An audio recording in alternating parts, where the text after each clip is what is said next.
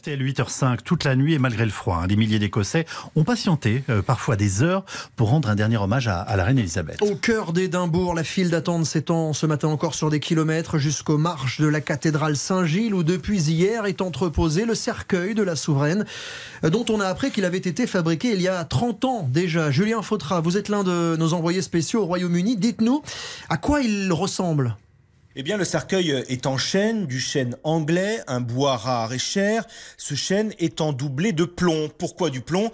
Parce que ce cercueil sera déposé dans une crypte et non pas mis en terre. Ce doublage en métal permet de le rendre hermétique, de protéger le corps de l'humidité et pardon pour les détails, de ralentir ainsi considérablement sa décomposition. Du plomb, c'est pour cela que le cercueil est très lourd et qu'ils doivent être huit très costauds pour le porter. Les poignées en laiton sont conçus spécifiquement pour la famille royale. Le couvercle est ultra résistant puisqu'il doit supporter les insignes de la monarchie. Le cercueil restera fermé. On ne verra pas le visage d'Elisabeth. Il est recouvert aujourd'hui de l'étendard d'Écosse jaune, un dragon rouge dessus, une couronne royale et une couronne de fleurs des roses blanches et des bruyères séchées.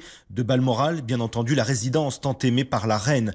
La crypte en question, c'est le mémorial du roi George VI au château de Windsor. Le cercueil de la reine sera déposé à côté de ses parents et de sa sœur. Merci Julien Faudra, l'un des envoyés spéciaux de RTL au, Royaume-Uni. Le cercueil quittera l'Écosse en, en, fin d'après-midi tout à l'heure, direction Londres et Buckingham Palace, avant d'être acheminé demain à l'abbaye de Westminster où seront célébrées les funérailles lundi prochain.